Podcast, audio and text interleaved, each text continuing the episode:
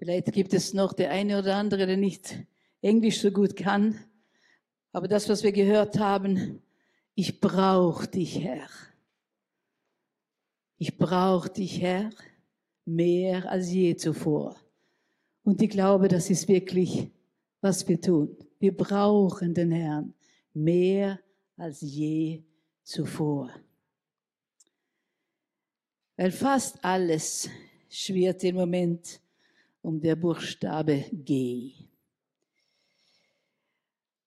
Aber G gibt es auch für gute Worte. Gute Worte. Guten Abend. Einige gute Namen. Wir haben ein Gerhard. Wir haben ein Gabi. Und wir haben ein Günther. Und wir haben ein Gabor. Vielleicht ist er krank heute. Und dann haben wir eine Gloria. Und dann haben wir, wisst ihr was, was wir haben? Wir haben einen Gott. Sein Buchstabe fängt mit G an. Gott. Und er ist gut. Es gibt viele gute Gs. Gott ist gut. Und wir haben uns äh, etwas, äh, etwas wurde uns zugeschickt vor ein paar Tagen. Und es ist so schön, dass ich das einfach lesen will. Das ist die drei Gs Gottes. Drei Gs, sie sind in aller Munde und machen überall die Runde. Geimpft, getestet und genesen ist ständig zu hören und zu lesen. Nur Gottes Gs können bewahren. Sie wollen immer wieder sagen, du bist gewollt, geliebt, gerettet, in Gottes Gnade eingebettet. Das erste G, du bist gewollt, mit dir Gott einen Plan verfolgt. Er will dich brauchen, will dich segnen, dir jeden Tag gnädig begegnen. Das zweite G, du bist geliebt von Gott dem Vater, der dich sieht, als seine Schöpfung, als sein Kind, das Ruhe und Frieden bei ihm findet. Das dritte G, du bist gerettet. Dadurch wirst du ganz neu bewertet. Durch Jesus bist du vor Gott rein. Sein Tod am Kreuz rettet allein. Für den, der Herr, für, für den, der Gottes G annimmt, ein neues Leben dann beginnt. Er weiß, Gott gibt ihn niemals auf. Der Herr gibt dir sein Wort darauf. Das war herrliche G, oder? Gewollt, geliebt, gerettet. Von einem wunderbaren, guten Gott. Oh Herr, ich möchte dir danken heute Abend für diese wunderbare 3G. Herr, danke, dass wir gewollt waren. Danke, Herr, dass du uns geliebt hat und immer noch liebst. Danke, Herr, dass wir gerettet sein dürfen durch deine ewige Gnade. Herr, jetzt bist du da. Danke, Herr, dass wir dir begegnen konnten in Lobpreis. Danke, Herr, für diese Möglichkeiten, die wir haben, auch wenn sie eingeschränkt sind. Aber wir können zusammenkommen, um diese loben und zu preisen und dein Wort noch einmal zu betrachten. Herr, du gibst uns neues Leben und du bist hier mit deiner Kraft heute Abend. Danke, Herr, dass wir einfach das wissen.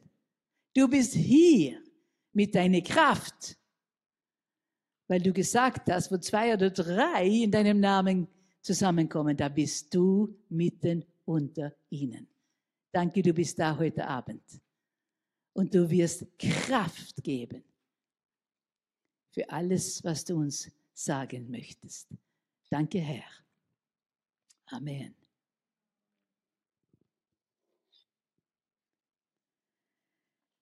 Ja, wir haben zwei Samstage schon äh, Teile aus dem Epheserbrief gehört.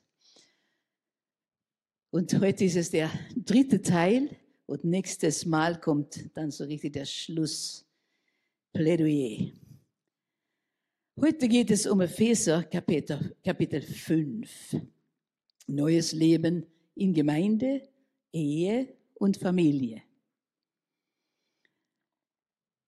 Er gibt einiges, was uns vielleicht zum Nachdenken geben wird, einiges, was uns ermutigen wird und andere Stellen, wo wir auch erfahren werden,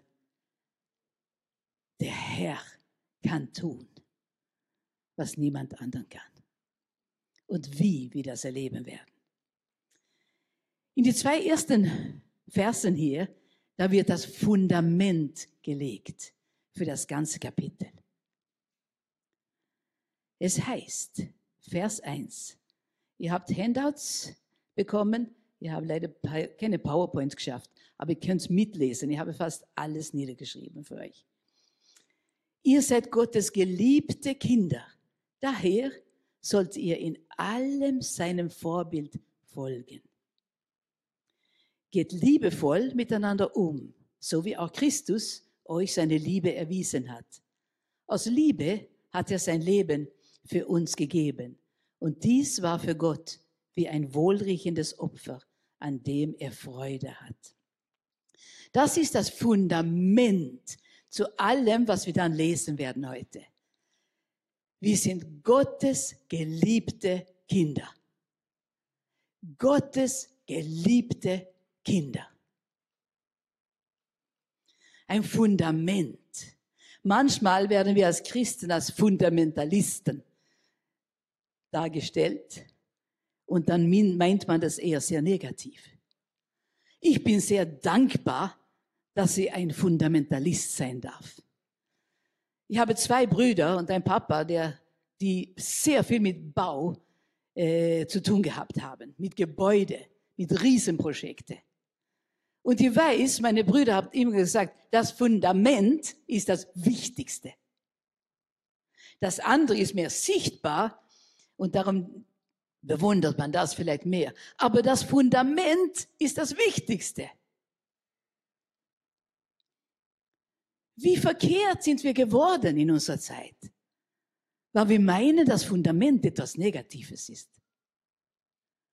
Auch dieses Haus, diese Gebäude hat ein Fundament und ich bin dankbar. Hätte es kein Fundament, dann wäre es vielleicht weggeblasen diese letzten Tage. Es hat ordentlicher Wind gegeben. Dann wäre es wie ein Kartenhaus einfach nur zusammengefallen aber es steht auf Fundament. Und das ist stabil. Und dieses Fundament heißt, wir sind Gottes nicht nur Kinder, sondern Gottes geliebte Kinder. Ich weiß nicht, was wir uns so fühlen immer. Besonders nicht, wenn wir Dummheiten gemacht haben. Und trotzdem liebt er uns, weil wir sind seine Kinder. Und dann kommt es, und daher, weil das so ist, weil das so ist, dass er uns liebt, dann sollte er in allem seinem Vorbild folgen. Es gibt so viele Vorbilder oder es gibt so viele Bilder, Idolen. Bin ich ganz sicher, was sie Vorbilder sind. Aber so viele von Idolen werden nachgefolgt und nachgeahmt geahmt. Aber wir haben ein Vorbild. Und was für eine? Einer, der uns nie, nie verlässt. Einer, der nie weggeht. Einer, der immer da ist. Und wenn wir Dummheiten gemacht haben und schmutzige Hände bekommen haben, schmutzige Füße, schmutzige Herzen, dann ist er da. Und dann sagen wir, Papa, es tut mir leid wollte ich eigentlich nicht. Dann ist er da und vergibt uns. Was für ein Vorbild. Was für ein Vorbild. Und dann kommt in zweite Vers die Anwendung davon. Darum geht liebevoll miteinander um. So wie auch Christus euch seine Liebe erwiesen hat. Geh liebevoll miteinander um. Oder es ist so leicht irritiert zu werden. Es ist so leicht. Aber dann, wenn wir uns selber anschauen, dann denke ich, oh Herr, oh Herr, vergib uns, wenn wir unlieb miteinander umgehen. Das heißt nicht, dass wir Sünde akzeptieren sollen. Das heißt es nicht. Aber in Liebe einander ermahnen, in Liebe einander zurechtweisen, in Liebe einander ermutigen. Gehe liebevoll miteinander um.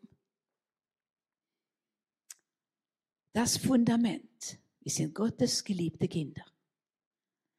Dann Vers 3. Ihr gehört nun zu Gott. Jetzt kommt es noch einmal. Das ist das Fundament. Ihr gehört nun zu Gott. Da passt es selbstverständlich nicht mehr, sich sexuell, unmoralisch zu verhalten, ausschweifend zu leben oder alles haben zu wollen. Über so etwas sollte nicht einmal reden. Wörtlich heißt es, wörtlich übersetzt, diese Sünden sollen nicht einmal in euch genannt werden. Und was heißt das? Das heißt, die sollen nicht einmal in unseren Gedanken Platz haben. Ich empfehle das Buch, was sicher viele gelesen haben, Das Schlachtfeld der Gedanken von Joyce Meyer. Da fängt es an. Da fängt es an. In unsere Gedanken, äh, Gedanken, ja, in unsere Gedanken, die haben, die haben, das ist Macht. Und wenn wir da nicht diese falsche Gedanken sperren und, und sagen, Schluss, aus, dann geht's weiter. Dann geht es weiter. Und dann geht es weiter. Und dann geht es weiter. Da fangen wir an, darüber zu reden mit anderen. Dann reden wir und dann hören wir. Dann reden wir, dann hören wir. Und dann geht es über in, in Handeln. Das gebührt sich nicht. Es gehört sich nicht. Auch ein ausschweifendes Leben gehört sich nicht. Wir haben ja alles im Herrn. Wir haben doch alles. Wir haben alles, was wir brauchen. Aber kein ausschweifendes Leben. Was bedeutet das? Das bedeutet, dass wir einfach, einfach über alle Maßen, was anständig ist, leben. und auch nicht Habgier. Das ist das Dritte hier in diesem Zusammenhang. Genauso wenig ist Platz für, für, für Habgier. Was heißt das? Ich bin nie zufrieden. Ich bin nie zufrieden komme ich hier in der Gemeinde, heute ist es so kalt. Nächstes Mal ist es zu warm. Nächstes Mal musste gerade die neben mir sitzen, die immer stinkt. Oder muss immer diejenige neben mir sitzen, die, die, die so starke Parfum hat. Oder muss immer die sein, die so laut singt.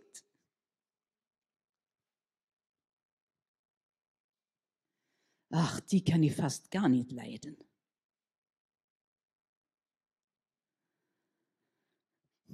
nie zufrieden. Nie zufrieden. Und dann mit, mit materiellen Gütern. Nie zufrieden. Könnten wir nicht ein bisschen bessere Sesseln haben? Hätte sie nicht noch ein bisschen bequemer sein können? Ein bisschen Armlehnen dabei? Nie zufrieden. Habgier. Und das geht weiter und weiter und weiter. In materielle Dingen und dann auch bis dahin, dass wir nicht mit unserem Partner zufrieden sind. Aber wenn wir verheiratet sind, mein Partner ist nicht gut genug, ich mag jemand anderen. Habgier. Bin nicht zufrieden. Habe nicht ein, ein Stopp gemacht. Und gesagt, oh danke Herr. Oh danke Herr. Ich bin heute gesund genug, ich kann, ich kann in die Gemeinde gehen und mit den anderen mitsingen. Oh danke Herr. Danke, Herr. Kann nachher vielleicht Kaffee trinken dürfen. Ich kann nachher mit jemandem reden. Oh Herr, ich brauche dich mehr. Oh Herr, vielleicht ist jemand da vorne, der für mich betet diesmal. Ich brauche mehr. Ich brauche das.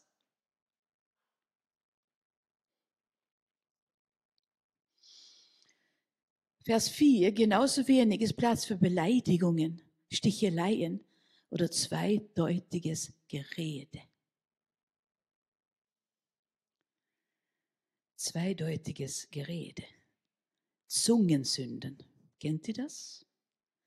Die Zunge, ein kleines Glied, aber sehr schwer zum Zügeln.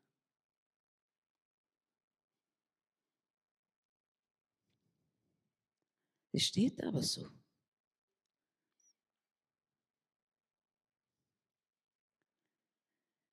Es gibt keinen Platz für diese Dinge. Ja, ist es dann überhaupt möglich, so zu leben? Ist es möglich in unserer Zeit? Ist es möglich, sexuell rein zu bleiben? Bis die Ehe? Ist es möglich? Ich weiß schon für meine, in meine Schulzeit, und das ist lange her. Oh, was ich gelacht habe manchmal über mich. Weil ich reinbleiben wollte. Und ich habe das klar gesagt. Und das war einer in unserer Schulklasse. Er hatte das sich vorgenommen, alle Mädchen in der Klasse ausprobieren.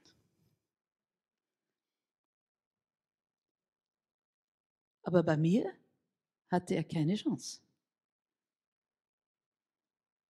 Nicht, weil ich gut bin, sondern ich habe mein meine Beziehung war mit Jesus.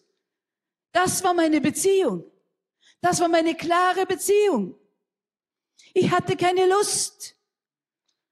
Und dann hat man gesagt, ja, willst du dann die, die, die Katze im Sack kaufen? Nein, habe ich gesagt, ich habe nicht vor, eine Katze zu heiraten.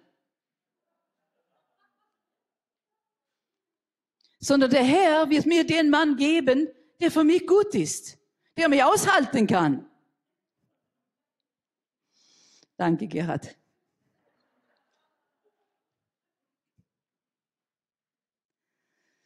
Es ist möglich, wenn wir mit den Herrn zu gehen. Wenn wir mit ihm gehen, das ist möglich. Das ist möglich, wenn wir, wenn wir den Herrn, wenn wir Gemeinschaft haben mit dem Herrn, wenn wir das pflegen. Es ist so interessant hier, was Paulus dann sagt was, welches Rezept er hier hat. Vielmehr sollt ihr Gott danken und ihn loben. Das ist Gottes Rezept für diese Dinge. Vielmehr sollt ihr den Herrn preisen und loben. Sing a little louder. Sing ein bisschen lauter. Sing ein bisschen lauter. Ist eine von meinen Lieblingslieder geworden wann der Herr, wann der Feind kommt, wann die Stürme kommen, wann alle Probleme da sind. Und wir am meisten nur klagen wollen, dann sing ein bisschen lauter. Sing ein bisschen lauter, wie herrlich er ist. Wie gut er ist. Dass er da ist, mitten im Sturm. Nicht nur, wenn es kein Sturm ist. Er ist da mitten im Sturm. Darum können wir singen. Mitten in Schwierigkeiten.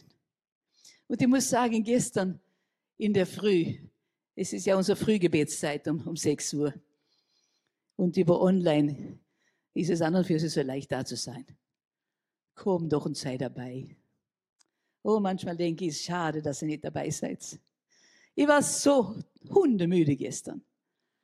Und es war echt schwierig aus dem Bett rauszugehen. Aber wir müssen ja nicht viel tun. Einfach schnell etwas anziehen und dann können wir hinsetzen. Fünf Minuten. Und natürlich waren wir da, so wie immer da. Und dann, dann ging es los. Natürlich die letzten Tage, weil es ist so voll mit diesen Gs. Nicht, nicht unbedingt die, die Gs, die, die uns gefallen. Und das war, und, und wir waren alle bedrückt von, von den, den die letzten Nachrichten. Aber dann fingen wir an. Äh, wir haben nicht Gerd kann nicht so gut mit seinen sein Hand spielen und ich auch nicht. Und wir haben einfach nur so, so äh, Lieder. Ich kann das auch nicht. Ich bin dankbar für Gerhard. Er kann das technisch lösen. Und dann, dann einfach Lieder. Und wir haben angefangen mitzusingen. Und ich kann das nicht erklären, aber der, der Herr kam. Der Herr war da. Oh, ein Lied nach dem anderen. Und, und es hat den Herrn erhöht. Und je mehr sein Namen erhöht wurde, je besser ist es uns gegangen. Und, und das Herz, oh, oh, danke Herr. Danke Herr. Ich kann nicht sagen, dass die Schwierigkeiten verschwunden waren, das sind sie ja nicht. Aber wir haben gesehen, der Herr steht da über die Schwierigkeiten, oder nicht? Mein Herr steht über die Schwierigkeiten. Und das heißt nicht, dass er, dass er nonchalant ist und sich nicht kümmert. Ganz und gar nicht. Er kümmert sich sehr wohl. Und er sieht es. Und ich glaube, das tut ihm weh. Besonders, wenn wir einfach nicht Buße tun. Wenn wir einfach nicht auf die Knie gehen und sagen, Herr, vergib uns. Vergib uns Vergib uns in der Gemeinde vielleicht manchmal, hätten wir vielleicht noch mehr beten sollen. Herr, vergib uns in unser Land. Das ist so viel Sünde. Das ist so viel, was dir nicht gefällt. Herr, vergib uns. Dass wir uns stellen in, unter diese Dinge, nehmen, aber, aber dann geben wir das den Herrn.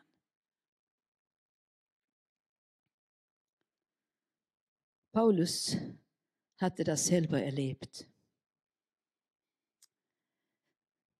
Gott loben und singen. Er saß im Gefängnis, wann er die viele Briefe geschrieben hat. Und das war nicht unbedingt die Gefängnisse, die heute da sind. Ist auch nicht so nett, aber doch ganz anders. Da gibt es Essen, da gibt es warme Zimmer, da gibt es Betten, wo man sein kann. Wir besuchen fast wöchentlich einer von unseren lieben, die, die da im Moment ist. Aber auch da, er preist Gott. Und er hat zurückgefunden zu dem Herrn. Aber Paulus, er, er preist den Herrn. Mitten im Gefängnis. Mitten im Gefängnis. In diese widerwärtige Sachen. Er, er, er preist den Herrn. Darum kann er das auch schreiben. Das ist eine Lösung.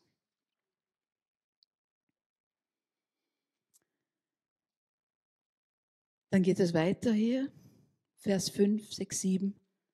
Denn eins ist klar, wer ein sexuell unmoralisches, schamloses Leben führt, für den ist kein Platz in dem Reich, in dem Gott und Christus herrschen. Und, und Christus herrschen. Das gilt auch für alle, die habgierig sind. Denn Habgier ist nichts anderes als Götzendienst. Lasst euch von niemandem verführen der euch durch sein leeres Geschwätz einreden will, dass dies alles harmlos sei. Gerade mit einem solchen Verhalten ziehen die, ziehen die, die Menschen, die Gott nicht gehorchen wollen, seinen Zorn auf sich. Darum macht mit solchen Leuten nicht gemeinsame Sache. Gibt es dann keine Lösung? Wann wir da angestreift sind, wann wir einmal schwach wurden. Gibt es keine Lösung? Oh ja, sonst wäre Gott nicht ein guter Gott. Und was ist die Lösung? Sünden zu bekennen, dazu zu stehen zuzugeben, ja Herr, ja Herr, ich habe gesündigt. Herr, ich weiß, ich habe Dinge getan, die nicht richtig sind, die nicht recht vor dir sind. Herr, vergib mir. Hier ist die Lösung. Nicht stolz sagen, was hast du mit dem zu tun? Ist meine Sache, Privatsache.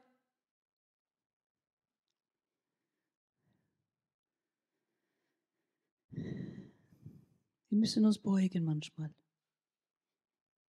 und sagen, ja, Herr, das stimmt. Herr, das stimmt, vergib mir. Vergib mir. Und was passiert denn? 1. Johannes 1.9.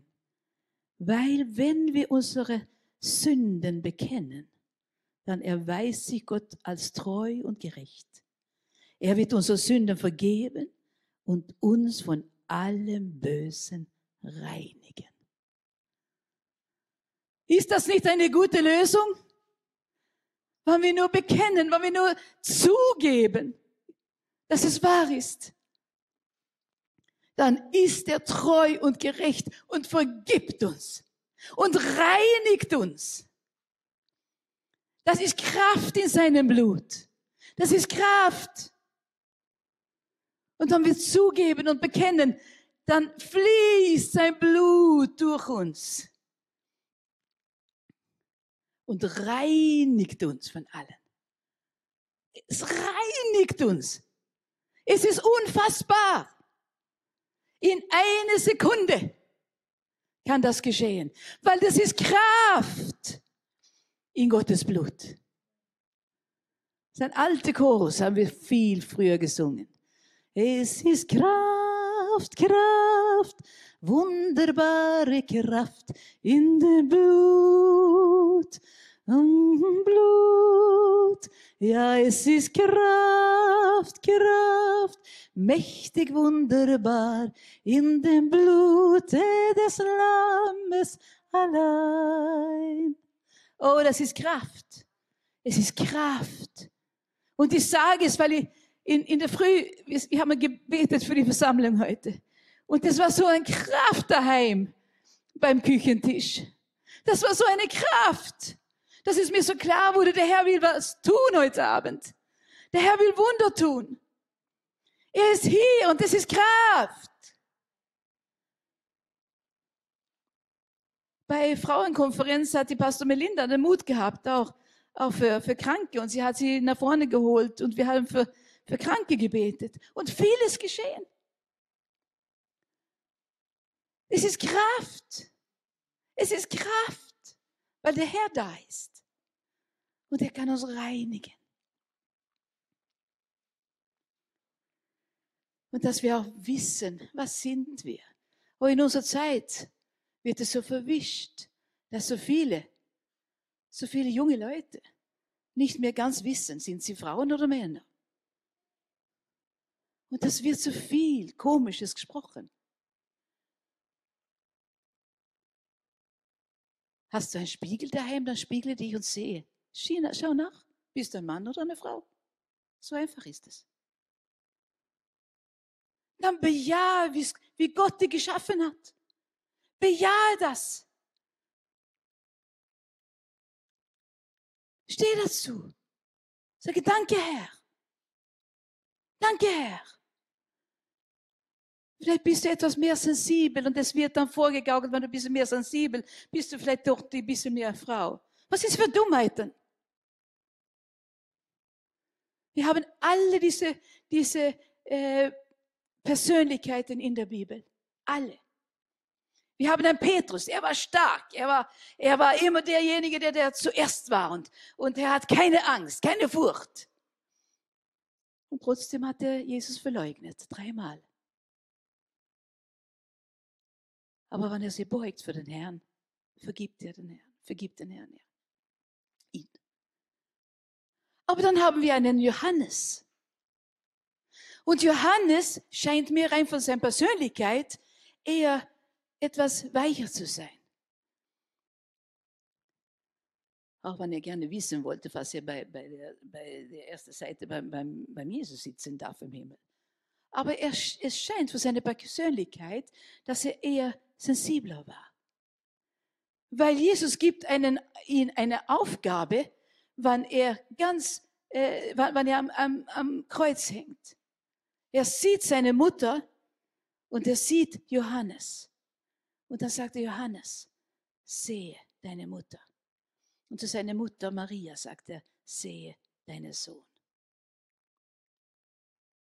Er hat diese Aufgabe gegeben an jemanden, der ein bisschen mehr sensibel war. der sich kümmern würde um seine Mutter. Wir sind verschiedene Persönlichkeiten. Aber wir müssen wissen, was wir sind im Herrn. Wie hat er uns geschaffen? Was hat er gemacht? Wer bin ich? Frage nicht die Umwelt, frage den Herrn. Und die Bibel liegt da. Frag den Herrn. Wer bin ich? Und er wird dir eine Identität in ihm geben. Eine klare Identität, was er mit deinem Leben will.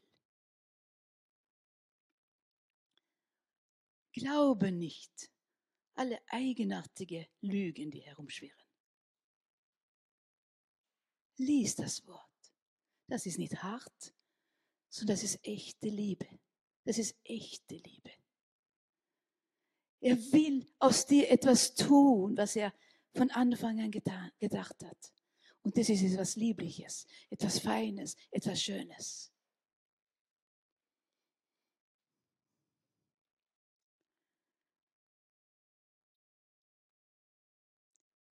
Dann haben wir jetzt den zweiten Teil hier. Be Christus, das Licht unseres Lebens. Vers 8. Früher habt auch ihr in Dunkelheit gelebt, aber heute ist das anders. Weil ihr mit dem Herrn verbunden seid, seid ihr im Licht. Darum lebt nun auch wie Menschen, die zum Licht gehören. Ein solches Leben führt zu aufrichtiger Güte, Gerechtigkeit und Wahrheit. Prüft in allem, was ihr tut, ob es Gott gefällt. Es ist ein Riesenunterschied, was wir in Finsternis sind oder was wir in Licht sind. Heute Abend haben wir überall Lichter hier und wir können einander sehen und einigermaßen hell genug, dass wir lesen können. Wir sehen ziemlich viel aber jetzt ist es fast dunkel draußen, weil wir hier die ganzen Lampen wegtäten, dann sehen wir es sehr undeutlich. Und dann kann Menschen manchmal ausschauen wie Geister, Spuk. Ich weiß, wenn ich ein Kind war, gehen viele Kinder so. Wenn, die, wenn das Licht ausging und es wurde stockfinster im Zimmer, dann manchmal hat man Angst bekommen. Vielleicht hat man die Kleider manchmal ein bisschen schlampert hingelegt. Und auf einmal hat es ausgeschaut und dann fing vielleicht ein Stück an, ein bisschen runterzufallen. Und der Spuk rührte sich. Und Fantasie hat man ja meistens als Kind. Und man hat Angst gekriegt. Was ist das? Was ist das? Lampe anschalten. Oh, das war nur die Kleider, die Schlampe dahingelegt waren. Man sieht nicht klar im Licht, im, im, im Dunkelheit. Man sieht nicht klar. Aber wenn man Licht einschaltet, auf einmal sieht man. Und darum sagt es hier so klar. Auch früher habt ihr in Dunkelheit gelebt. Aber heute ist es anders. Weil ihr mit dem Herrn verbunden seid, seid ihr im Licht. Darum. Nicht, weil wir besser sind. Ganz und gar nicht. Ich muss oft den Herrn um Vergebung bitten. Große Sünde oder kleine Sünde, es ist so, sowieso Sünde, weil sie klein oder groß sind. Und wir müssen um Vergebung bitten, wenn etwas nicht stimmt.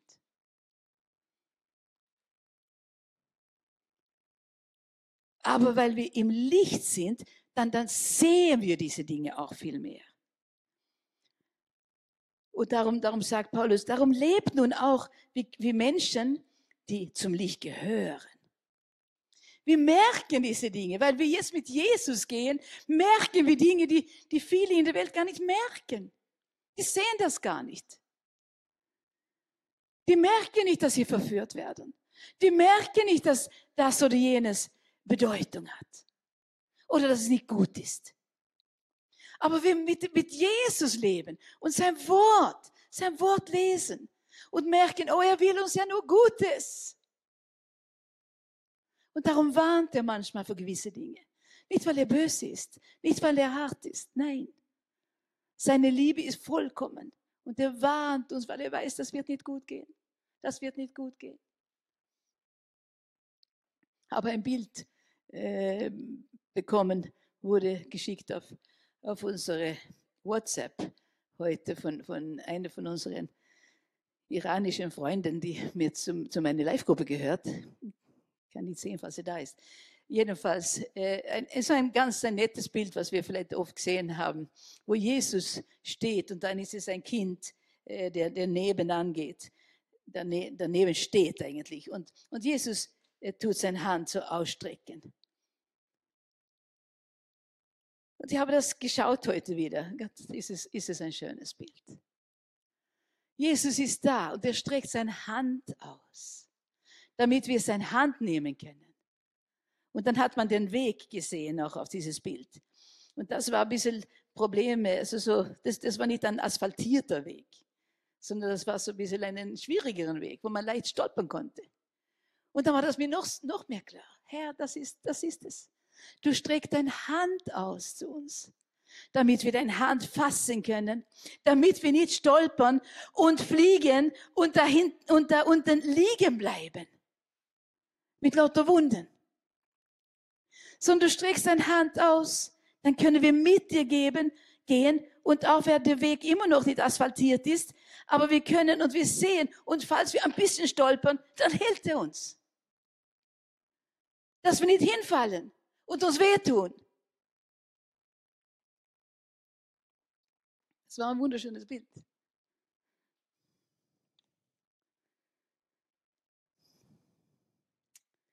Lass uns im Licht leben und so sein und so leben, als, würden, als gehen wir in Licht. Dass wir Dinge sehen und dann liebevoll umgehen, wenn Dinge nicht ganz so in Ordnung sind. Ich habe auch heute gedacht, Herr, wie siehst du unsere Gemeinde? Wenn du mit Laserbestrahlung heute Abend kommt, wie siehst du sie? Freust du dich? Oder schaust du da und dort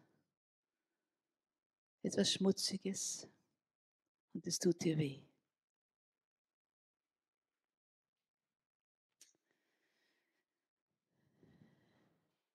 Aber er ist hier und er kann reinigen.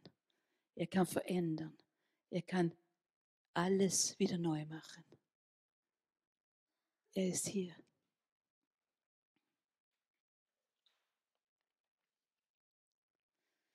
Die Früchte von diesem Licht ist aufrichtiger Güte, Gerechtigkeit und Wahrheit.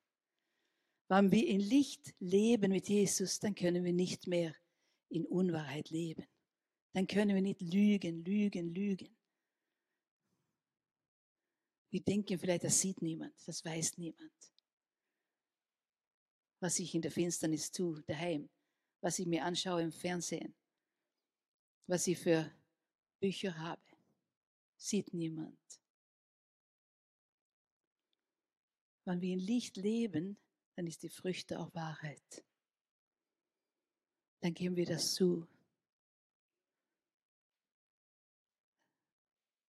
Dann sagen wir, Jesus, du bist die Wahrheit. Und ich kann nicht mit dir gehen, wenn ich nicht auch in Wahrheit lebe. Herr, vergib mir. Vergib mir. Und dann weg mit diesen Dingen. Weg. Weg. Verbrenn Bücher, falls es nicht gut ist. Verbrenn sie. Gib sie nicht weg, dass andere sie verschmutzen. Verbrenne sie. Hast du pornografische Bilder daheim? Weg damit. Weg damit. Weg. Das ist so gang und gäbe in unserer Zeit.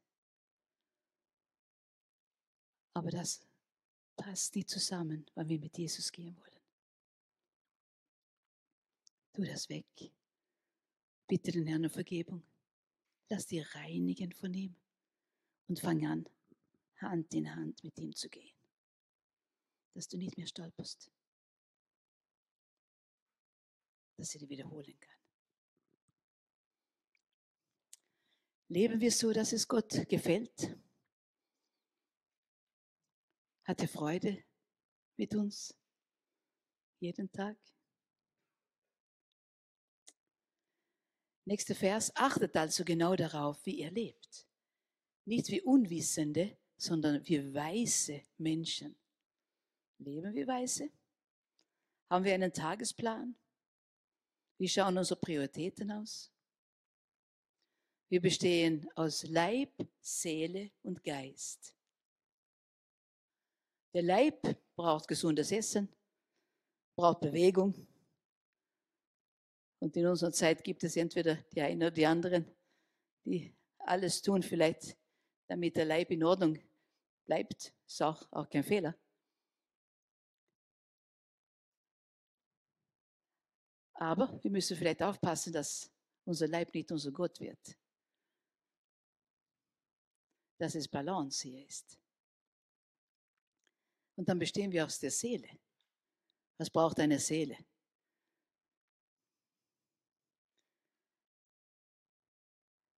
Sie braucht manchmal nur eine Tasse Tee oder Kaffee, ein paar Minuten mit vielleicht leiser Musik, ein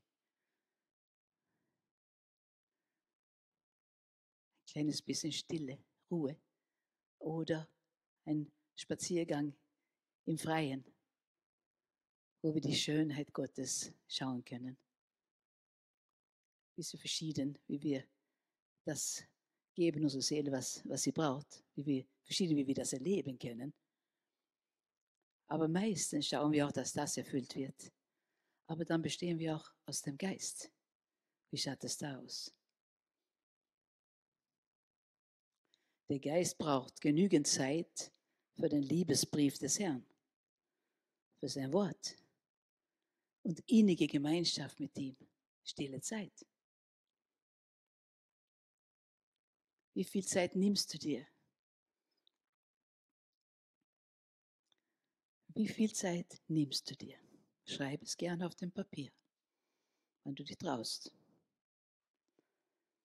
Ist es jeden Tag oder ist es nur Samstag ab und zu, wenn du hierher kommst? Der Geist braucht jeden Tag Futter. Jeden Tag. Wir brauchen Liebe.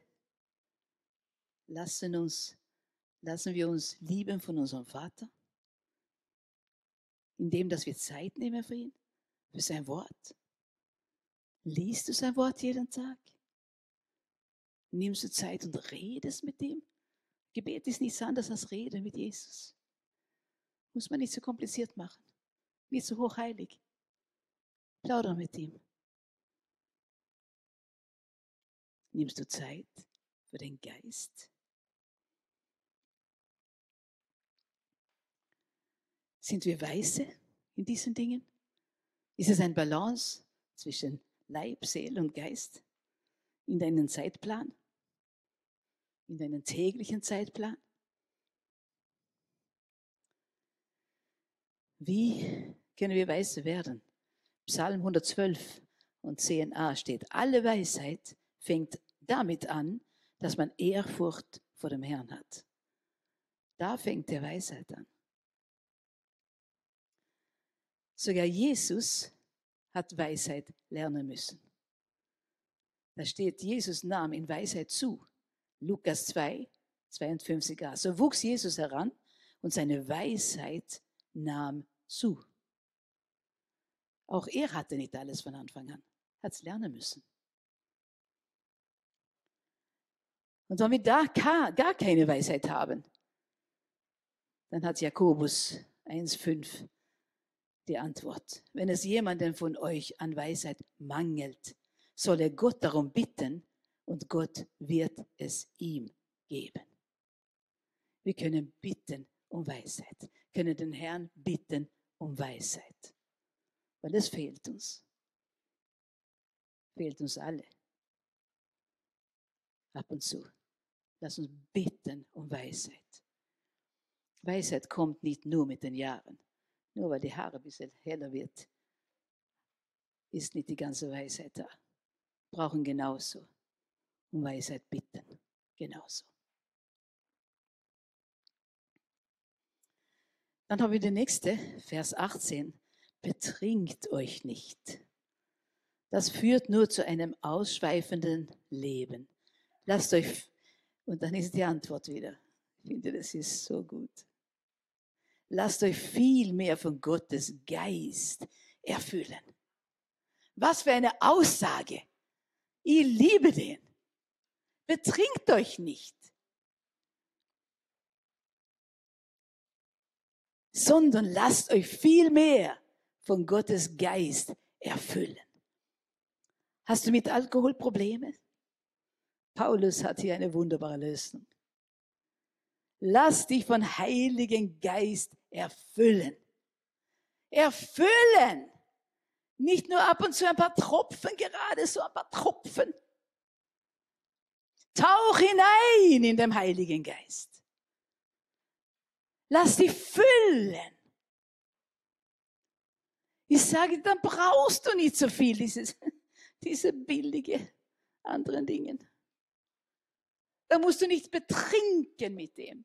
Das ist ganz klar hier. Das heißt betrinken. Und irgendwo habe ich in dem Gebet auch sehr stark empfunden, dass vielleicht jemand zuhört heute, zuschaut, der diese Probleme hat. Du hast lange gemeint, du hast keine Probleme.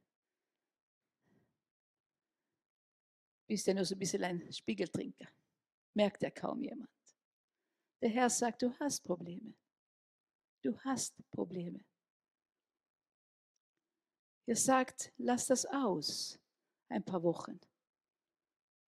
Und dann schau, wie es dir geht. Aber der Herr hat auch eine Lösung für dich. Aber das so stark im, im Gebet heute gespürt. Der Herr hat eine Lösung für dich. Mach reinen Tisch. Bekenn, dass du da ein Problem hast.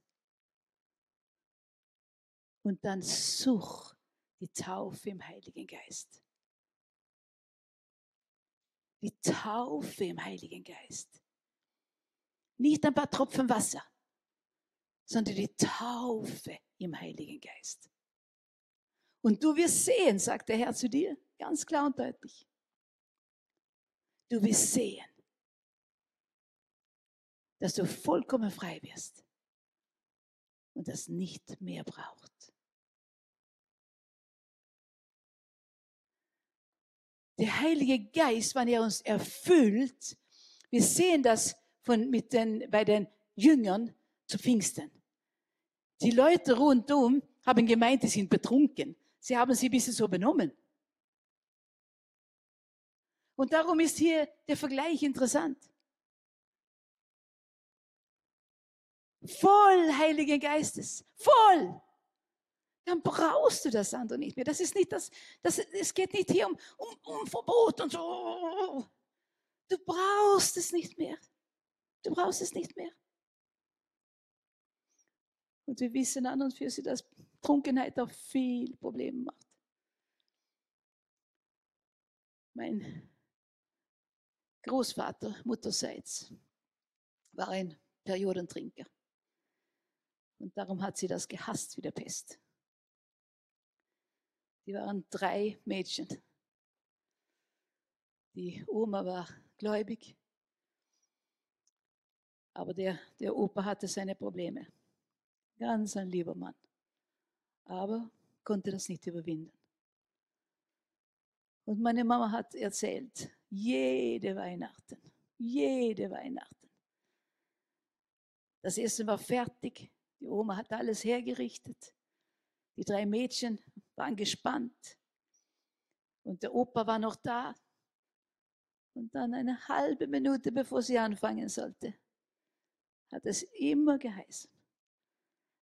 Ich, ich, ich gehe nur ganz kurz raus, ich komme wieder. Er kam nicht. Und wann er kam, in der Morgengrauen, da war er stockbetrunken. Er hat ihnen nie was angetan. Aber diese enorme Enttäuschung, diese Enttäuschung. Der Papa, den sie so liebten, aber er hat nicht Wort gehalten.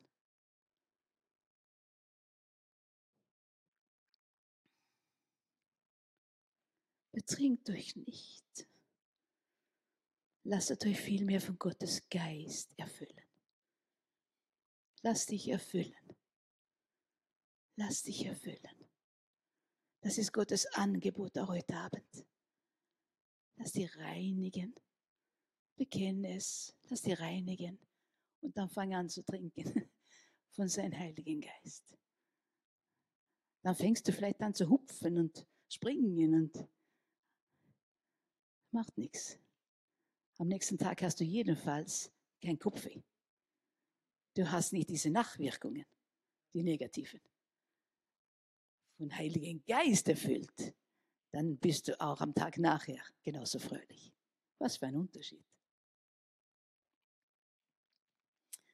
Und dann Vers 20. Im Namen unseres Herrn Jesus Christus dankt Gott, dem Vater, zu jeder Zeit und für alles. Kann man das wirklich tun?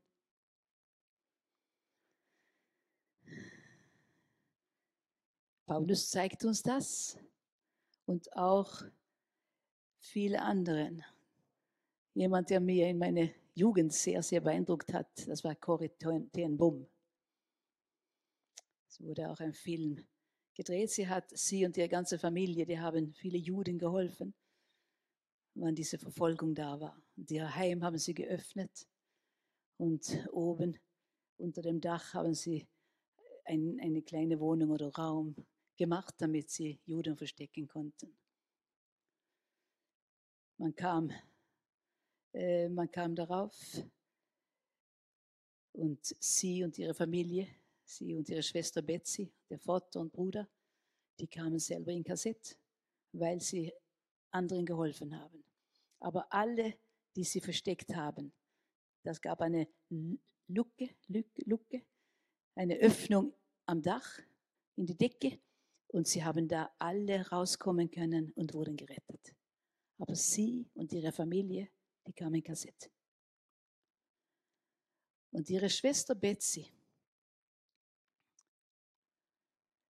und Cory, aus ein, aus ein äh, Wunder hat sie einen kleinen Bibel verstecken können unter ihre Kleidung und sind vorbeigekommen, haben diese kleine Bibel mitnehmen können in Kassette hinein. Und so saßen sie in, ihre, in ihr Zimmer oder wie man das nennen, Baracke. Und es war voll mit Läuse. Es war voll mit Läuse. Und schmutzig und dreckig und nicht unbedingt angenehm. Und Cori, das hat gekocht in ihr. Das hat gekocht weil das war doch ungerecht. War es auch. Aber ihre Schwester Betsy sagt, Cory, nicht böse sein. Nicht böse sein. Siehst du nicht, was Gott tut? Wegen dieser Läuse kommen die Wärter nicht mehr hinein in unser Zimmer. Und deshalb können wir die Bibel lesen. Und so haben sie in einer Runde von diesen Frauen die Bibel gelesen. Und Gott gedankt und gepriesen. Haben wir was zu lernen?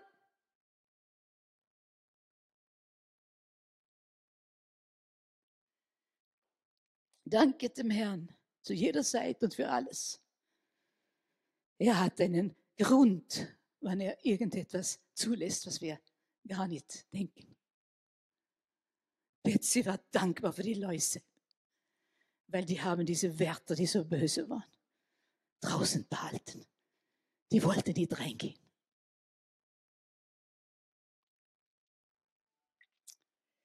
Betsy starb in KZ.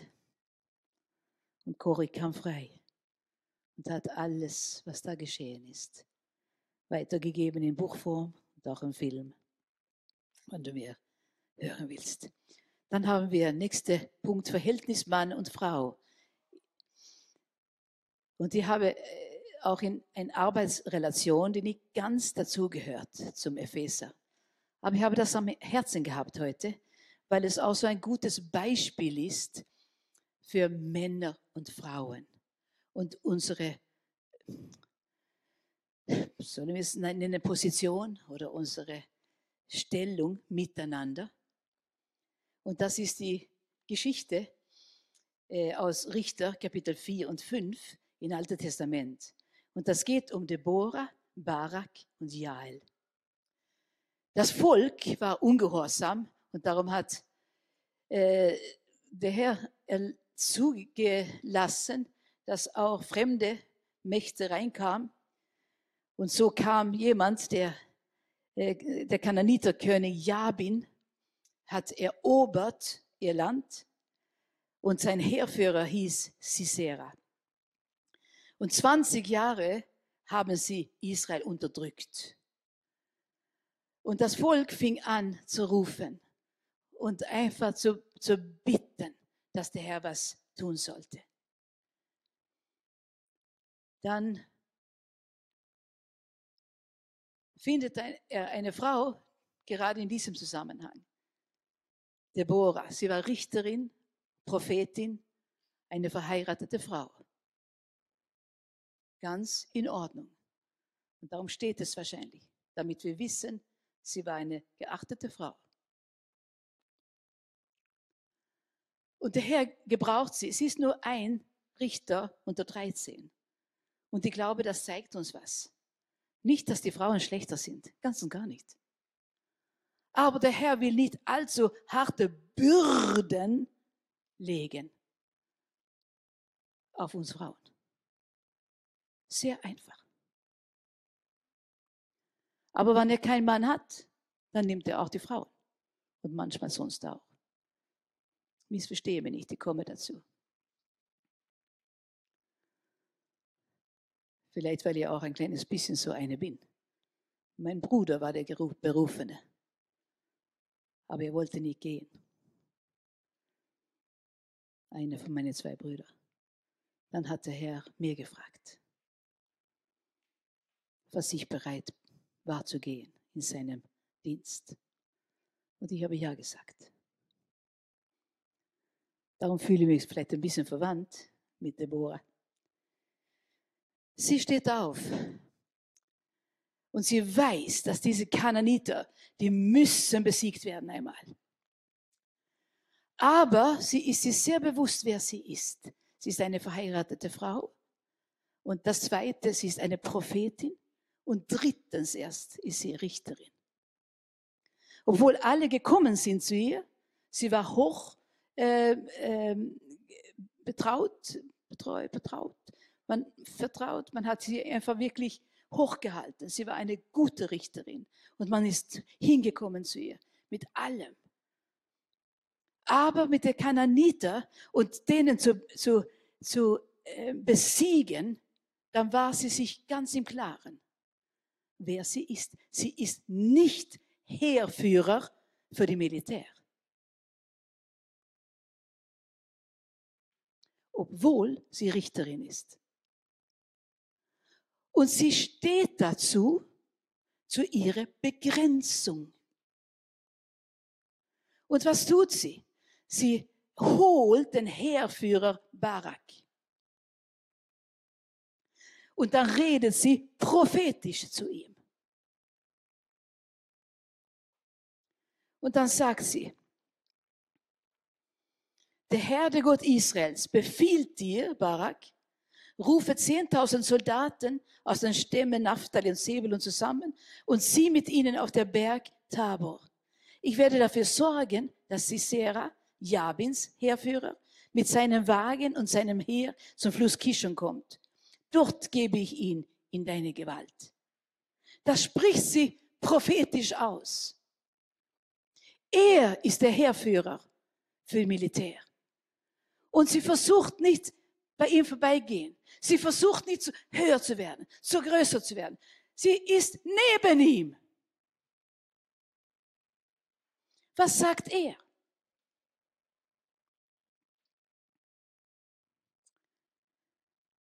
Ich werde nur gehen, wenn du mitkommst.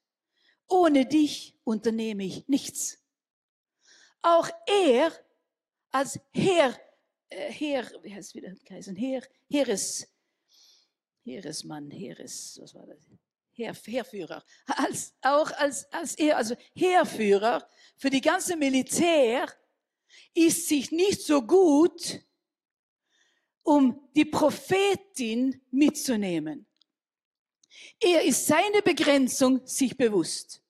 Er ist Heerführer, aber nicht Prophet. Er geht nicht ohne sie. Und sie willigt ein. Sie geht mit. Dann gehen sie zusammen. Weil beides war notwendig. Und sie gehen und mit den 10.000 gehen sie rauf auf Berg Tabor. Und dann, wenn sie da oben sind mit ihren 10.000 äh, Mann, unten war Sisera und die Kananiter mit 900, äh, glaube ich, solche eisernen Wegen und massenweise Fußvolk. Aber sie ist Prophetin. Und sie sagt, wenn sie da oben angekommen sind, jetzt, jetzt Barak, geh, der Herr ist mit dir. Und, und er tut sein ganzen Heer runter von, vom Berg Tabor und hat einen enormen Sieg. Später ist es eine dritte Frau, die dann auch diese Sesera das Leben nimmt. Aber was können wir hier sehen? Und da, darum habe ich das Beispiel genommen. Was können wir sehen von Frauen und Männern? Es ist so viel Dummheiten auch in unserer Zeit. Es ist so viel Kampf. Wer ist der Größte? Wer ist der Größte? Und wir Frauen, wir sollen, wir sollen wirklich, wir sollen, wir sind besser als die Männer. Sind wir nicht? Und die Männer sind auch nicht besser als wir. Wir haben nur verschiedene Aufgaben. So einfach ist es. Wir haben verschiedene Aufgaben. Und das ist, geht nicht darum, was wir tun, sondern wie wir das tun. Was der Herr auf uns gelegt hat. Darum geht es. Wie tun wir das? Können wir auch sehen, wie Deborah? Der Herr hat mir in diese Stellung gesetzt. Sie weiß es. Aber um die Kananiter zu überwinden, brauche ich auch den Heerführer. Und er, so groß er ist wie ein Mann für Militär, er weiß, ich kann vielleicht diese militärischen Einsätze tun, aber ich werde nicht wissen, exakt in welcher Sekunde ich das tun soll. Ich brauche die Prophetin. Ein wunderbares Zusammen.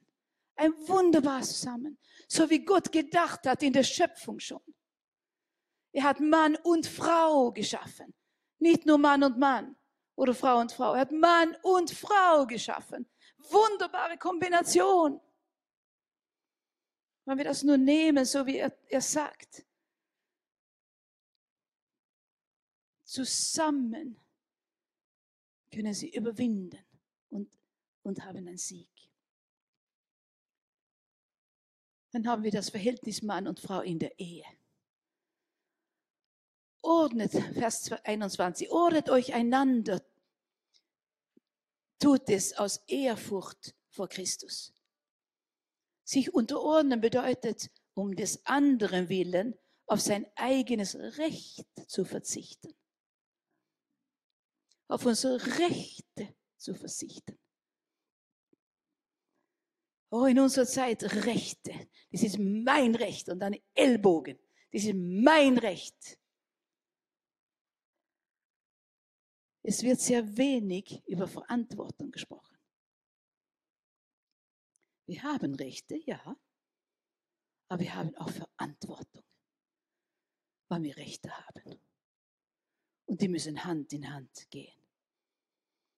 Ordnet euch einander, tut es einander unter. Das heißt, ordnet euch einander unter. Tut nein, untereinander, unter doch. Tut es aus Ehrfurcht vor, vor Christus. Tu das. Tu das. Eigene, auf die eigene Rechte ein bisschen zu verzichten.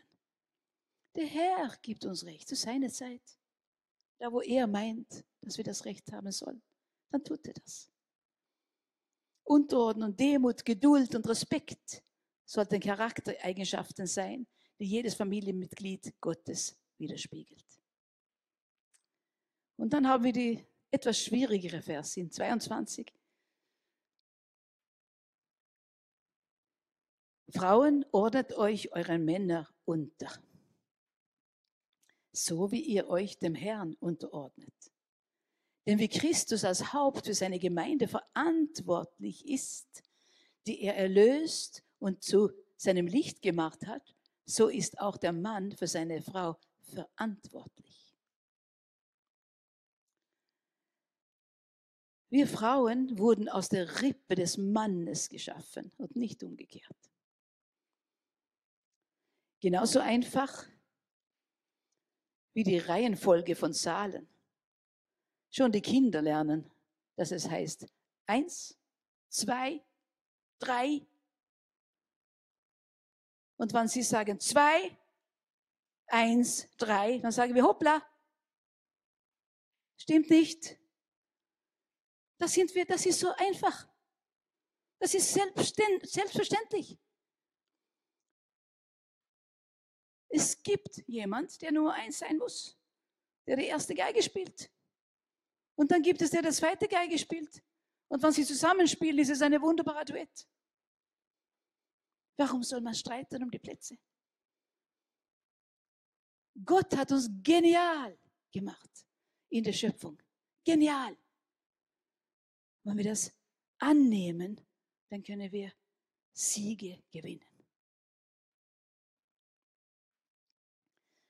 Und dann kommt der nächste, 22, 25. Ihr Männer liebt eure Frauen so, wie Christus seine Gemeinde liebt. Er hat sein Leben für sie gegeben. Was für eine Aussage. Jemand lieben ist noch schwieriger, als sich schlicht in der Reihenfolge einzuordnen.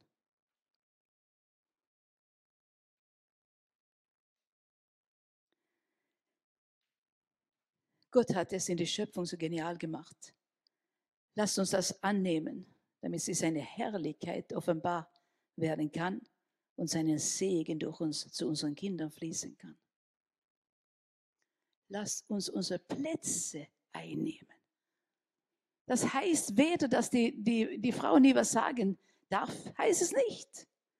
Heißt auch nicht, dass der, der Mann das Recht hat, äh, ein, ein Macho zu sein. Ganz und gar nicht. Das ist nicht das Wesen Jesu. Das ist nicht das Wesen Gottes. Miteinander. Miteinander. Einreihen und lieben. 31. Erinnert euch an das Wort.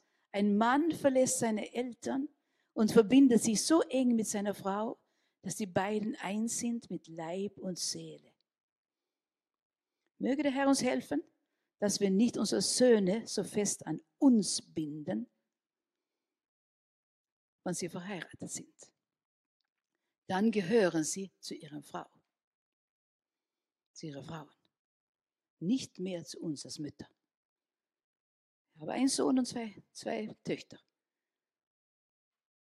Aber ich würde nie mir einmischen in ihre Ehen. Das ist nicht mein Recht. Falls Sie kommen und fragen um etwas, dann kann ich einen Rat geben. Aber hier ist ganz klar, ein Mann verlässt seine Eltern und verbindet sich so eng mit seiner Frau, dass die beiden eins sind mit Leib und Seele. Mehr als eine Ehe ist kaputt gegangen, weil Eltern nicht ihre Kinder loslassen konnten. Der Herr möge uns helfen, sie in eine Art zu erziehen, dass sie Verantwortung tragen und wenn sie alt genug sind, auch diese Verantwortung leben. Sonst sind wir mitschuld. Das Schlusswort, ein Mann soll seine Frau so lieben wie sie selbst und die Frau soll ihren Mann achten. Und dann das letzte hier, das Verhältnis Eltern und Kinder. Ihr Kinder, gehorcht euren Eltern. So erwartet es der Herr von euch, mit dem ihr verbunden seid.